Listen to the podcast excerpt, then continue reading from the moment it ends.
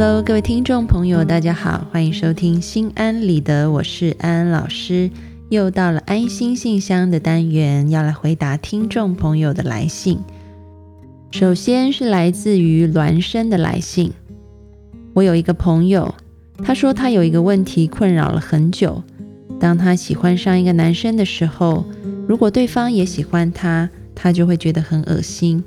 他很多次都是这个样子。和男生表白了以后，都觉得对方恶心。对方怎么关心他，他都会觉得恶心。送的礼物和他说过的话，他也会觉得很不舒服。现在已经失去了很多朋友了，他很急，他认为这都是他的错，但他控制不住自己。他觉得没有人理解他。作为朋友的我，看看他这个样子，真的很心疼他。不知道是怎么回事。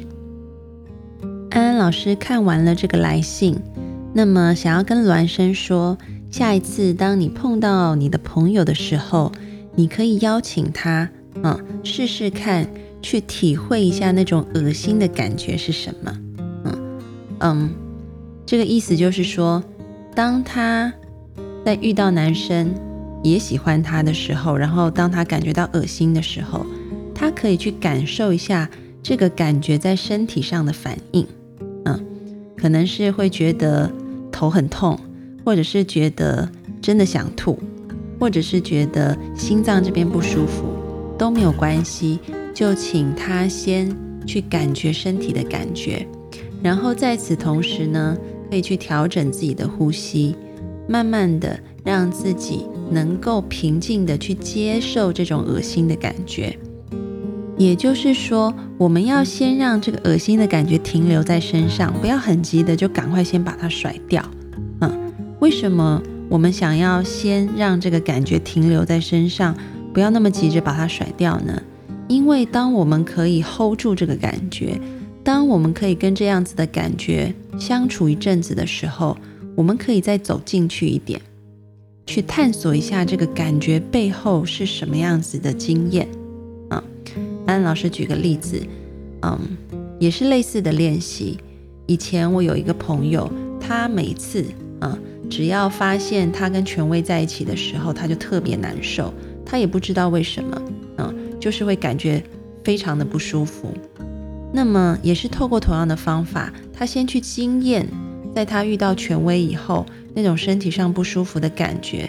但是他没有很快的就要从那个感觉里出来，他就是调整呼吸，平静下来，让自己可以在那个感觉里面再待一阵子，嗯，然后呢，他就再往内走一点，嗯，这个感觉的背后是什么？嗯，他可能说是害怕，嗯，是一种被限制的感觉，那再往里面再探索一下，那又是什么？他说是一种很无力的，觉得自己非常渺小的感觉。那再往里面走呢？嗯，他说不知道是什么，那也没有关系。你就是带着一个好奇的心，把这样子的感觉 hold 在身上。结果呢，他在谈完以后，他开车回家的路上，他突然想起来一件事，原来是他小时候和爸爸在一次的对话里面，爸爸很严厉的指责他。他那时候还很小，从此以后他就开始很害怕权威，只要看到权威的人，他就会觉得非常不舒服。原来就是从那一点开始的，嗯，所以他回家就大哭了一场，然后呢，也愿意，嗯，告诉自己，我已经不再是以前那个小男孩了，我长大了，嗯，我愿意原谅我的父亲，我也愿意更多的给自己鼓励。慢慢的，他的这种症状就会越来越好。所以这个例子也应用在我们刚刚说的这个你的朋友身上。你要让他去探索一下那个背后恶心的背后是什么，嗯，然后如果有某一种负面的感觉，再往里面走，嗯，再往里面走，也许他会想起一些事情，嗯，可能是在他的童年经验里面，嗯。可能被教导，或者是某一次的一个经验是说，男生喜欢你，他们都是有非分之想的啊，或者是说他可能会想起来，在他的小时候啊，对于一些喜欢他的男孩子，可能带给他了一些负面的经验，或者是他被教导了一些，嗯，关于这个喜欢他的男孩子其实是不好的等等的一些经验啊，这个都是需要靠他自己去探索的。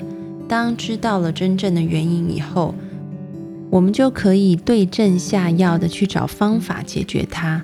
比如说，假设真的是像安安老师刚刚说的一个例子，嗯，可能他被教导在很小的时候，就是这些喜欢你的男孩子，他们都是有非分之想的，啊，他们是坏人，啊，那下一次我们又遇到喜欢的男孩子了以后，我们可以告诉自己，我给几点去评估他到底是不是一个品格正直的男孩，如果是的话，那我们就要重新的，啊。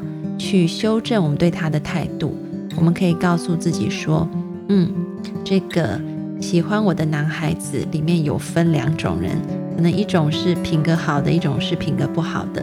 但是呢，经过我刚刚的评估以后，我发现他是品格好的，所以我可以跟他交往啊。然后一次又一次的练习，在每一次这种不舒服的感觉来的时候，你就是先深呼吸。”让自己可以 hold 住这个感觉啊，在这个感觉里面放松的时候，就可以去问自己，为什么会有这种感觉呢？那当你知道了背后的想法的时候，你就可以告诉自己，哦，这只是一个想法，那我可以创造一个新想法，而且这个新想法会比旧的更加的完善。比如说，旧的想法是男生喜欢你的。都对你有非分之想，那我可以创造一个更完整的想法是：男生喜欢你的，有些可能有非分之想，有些没有。我会透过我的能力，好好的去评估。对于那些啊非常正直的人，我就会跟他们好好的相处。那在这个完整的想法之后，你就会发现你的情绪整个就舒缓下来，整个人呢也就会越来越进步。祝福你。